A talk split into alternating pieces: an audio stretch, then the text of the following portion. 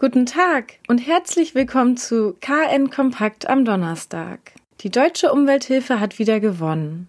Gestern Abend um 23 Uhr hat das Oberverwaltungsgericht in Schleswig ihrer Klage gegen den Luftreinhalteplan des schleswig-holsteinischen Umweltministeriums für Kiel stattgegeben. Nun muss der Luftreinhalteplan für Kiel nachgebessert werden.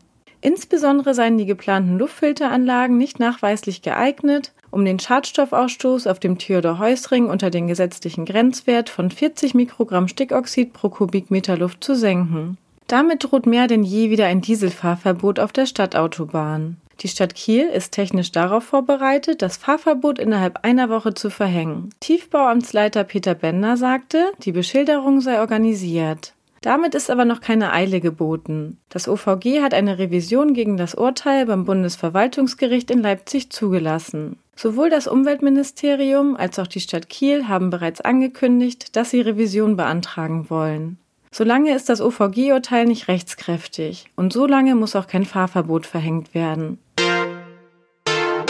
Gestern Abend wurde auch die neue Präsidentin der Christian-Albrechts-Universität in Kiel gewählt. Professor Simone Fulda.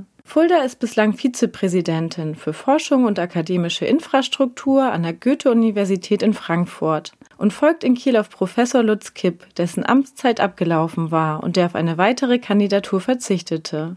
Wann Simone Fulda ihr Amt an der CAU in Kiel offiziell antritt, soll zeitnah geklärt werden. Die Amtszeit beträgt sechs Jahre. Als Präsidentin wird Fulda die Hochschule nach außen vertreten und die laufenden Geschäfte regeln. Nach ihrer Wahl sagte die Medizinerin, meine Vision für die Zukunft ist, die CAU zu einer der 15 exzellenten Universitäten Deutschlands mit internationaler Sichtbarkeit zu entwickeln.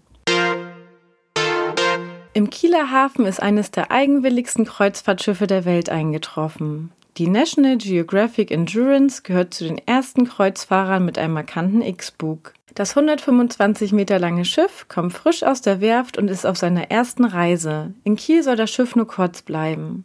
Weitere Neuigkeiten aus Kiel, Schleswig-Holstein und der Welt finden Sie jederzeit unter kn-online.de.